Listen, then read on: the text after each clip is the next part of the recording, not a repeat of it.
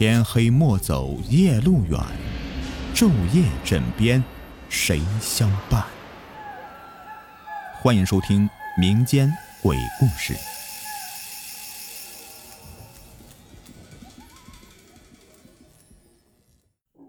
Hello，你们好，我是雨田。今天的故事的名字叫做《床下的半截人胳膊》，作者婷婷。淄博市张店区的烧饼啊，是全国闻名的地方小吃。肉馅烧饼皮薄馅儿多，一口咬上去是香酥可口。芝麻烧饼上的芝麻呀，厚过饼，闻起来香，吃起来脆。每次去淄博，烧饼是我的必吃之物。无论是肉馅烧饼还是芝麻烧饼，都能让像我这样的资深吃货大快朵颐。然而，张店区莲花山脚下的孙家村呢，有这样一个。发生在旧社会的真实故事，它的知名度和当地的烧饼一样家喻户晓，尤其是上了年纪的人，多多少少啊都知道一些。今天呢，我就和你们一起来分享一下这个真实的故事——床下的半截人胳膊。现在的张店区孙家村已经是住宅社区了，环境优美，树丛花影，干净整洁。旧社会的时候啊，这里是一个交通闭塞、地薄人稀的穷乡僻壤。村子里啊，家家住的都是一些土坯房，靠山吃山，是靠水吃水。村里人基本上都是姓孙，有几户外姓人家呢，不是上门女婿，就是外地来投奔亲戚的。旧社会的中国经历着帝国主义列强的侵略和蹂躏，老百姓们过着暗无天日、饥寒交迫、颠沛流离的日子。孙家村虽然穷，但是堵塞的交通使得这个小山村呐，并不被很多人知道。这里的村民过得相对来说比较安逸稳定，有地种，有水吃，所以啊，很多来投奔亲戚的人过来的外姓人呢，便在这里啊安了家了。大部分姓孙的村民呢，或多或少的都沾亲带故的，即使出了五福，没有血缘关系啊，但是论起辈分，都是七大姑八大姨的。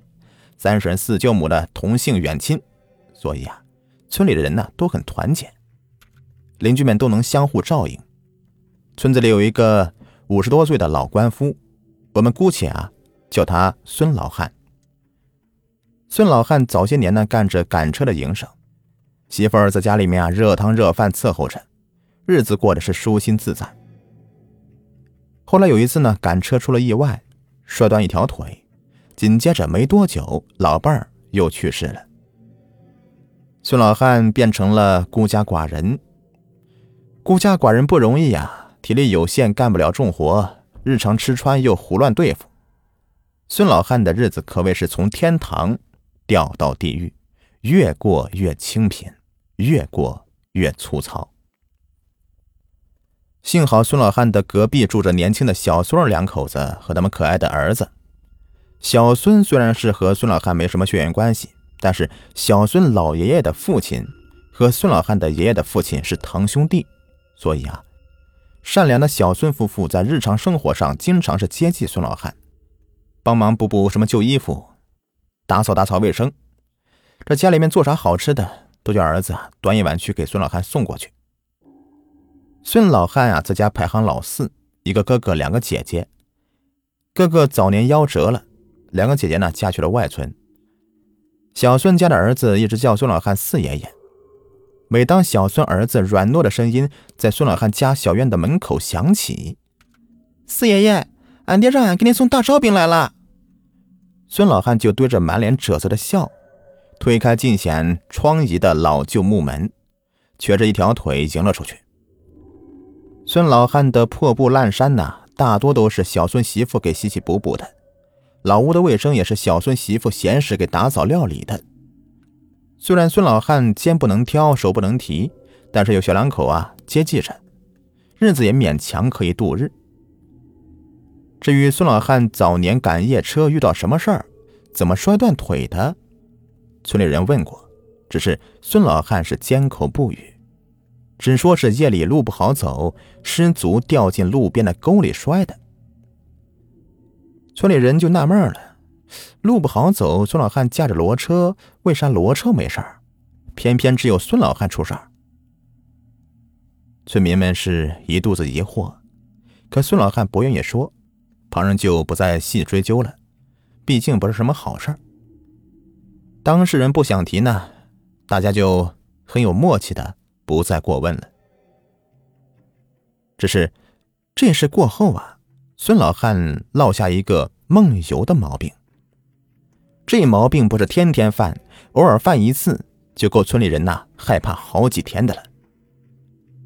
第一个发现孙老汉有梦游症的人就是小孙。一天晚上，小孙起夜方便，刚出屋就听到隔壁孙老汉的院子里有响动，像是有人在打开木门往外走的声音。年轻人胆子大呀，力气大。小孙用手撑着矮墙，用力一跳，上半身顺势探出矮墙，正好看到一个人影。打开院门，晃晃悠悠的走了出去。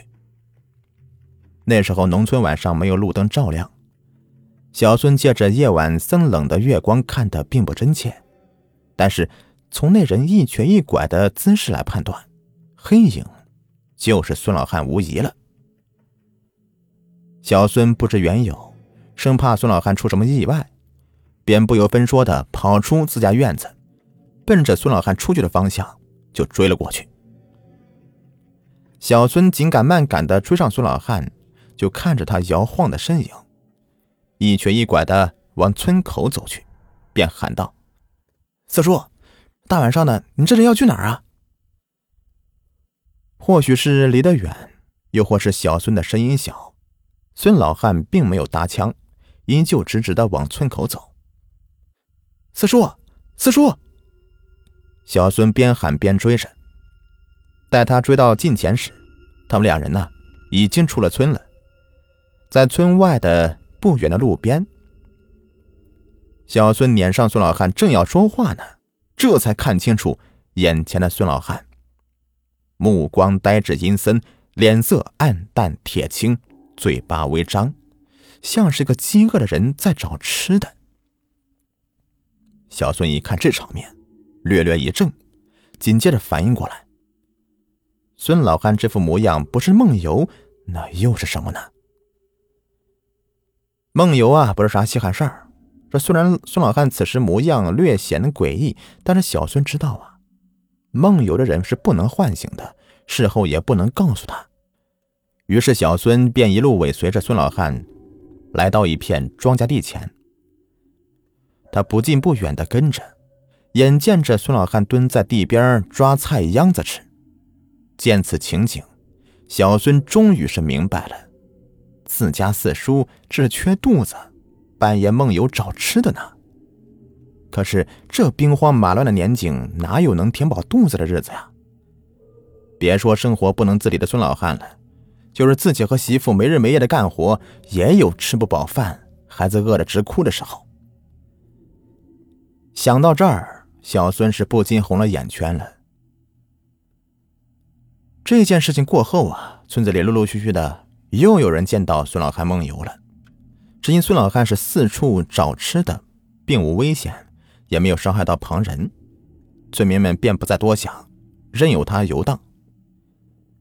只是啊，有村民就纳闷了：别人梦游是一副恍恍惚惚的样子，而孙老汉梦游却是带着一丝无法形容的诡谲。夏末的一天，孙家村有一户人家过世了一位老人，尸身在家里面停了三天。因为啊天气炎热的原因，为防止尸体腐烂，这户人家便一切礼数行完之后啊，匆匆将尸体抬出去，在莲花山的后山下葬了。莲花山后山呢是一座不太高的小山，孙家村祖祖辈辈的去世的人呢都葬这里，这户人家也不例外。旧社会的老百姓呢，穷得连副棺材都买不起，只能用草席裹了尸身，选一块地，焚香烧纸，哭丧磕头。待尸体入土为安，这丧事啊也算是办完了。那户人家请村里人帮忙的人吃了顿答谢宴，便各自回家了。逝者已逝，活着的人呢，即便是再痛苦，也得咬紧牙关向前看。孙家村有个风俗，去世的人下葬七天之后啊，家人需要再去坟前送先人最后一程。不知不觉，七天已到了。那户人家备了香烛贡品，来到后山为先人上坟。可没想到，来到之后啊，全家人都傻了眼了。就看到自家先人的坟冢被挖得一片狼藉，尸身被人从坟中给翻腾出来，寿衣的袖子被撕下，竟还少了一只左胳膊。